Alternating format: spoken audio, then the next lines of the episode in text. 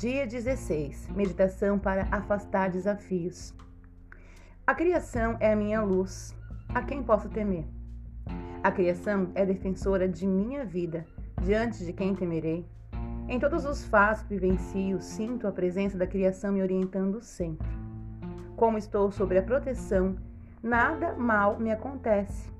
Como sou cingido pelos braços confortantes da criação, nenhuma tristeza pode se abater sobre mim. Estou envolto pelo puríssimo amor da criação e pela perfeita harmonia divina. Nunca temo estar fora do alcance da proteção divina, pois sei que a criação é onipresente. Estou rodeado de tudo que é belo e bom. Encontro-me no seio do próprio bem. O amor da criação está presente no mundo, ao meu redor e também dentro de mim, preenchendo todo o meu ser e jamais me abandona. Mesmo que seja escuro o caminho à minha frente, nada temo, pois a criação é a minha luz. Mesmo que seja agitado o mar em que navego, não temo receio, porque a criação é a minha bússola. Mesmo quando estou só, não sinto solidão, porque a criação está comigo. Nada receio, nada temo. Confio no tempo.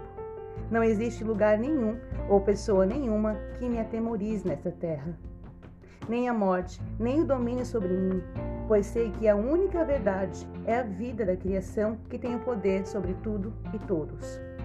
Ainda que eu ande por momentos de desafios, a luz que está presente na criação me governa. Não sobrevêm infortúnios e nem desastres. Os fatos aparecem que infortúnios e desafios são na realidade estágio para o meu próprio progresso e para a minha evolução pessoal. Eu sou vida, a criação é vida. Tudo é manifestação de vida. Avanço com fé e autoconfiança inabalável. Agradeço a criação por sua benevolência e por sua proteção em minha vida. E assim é.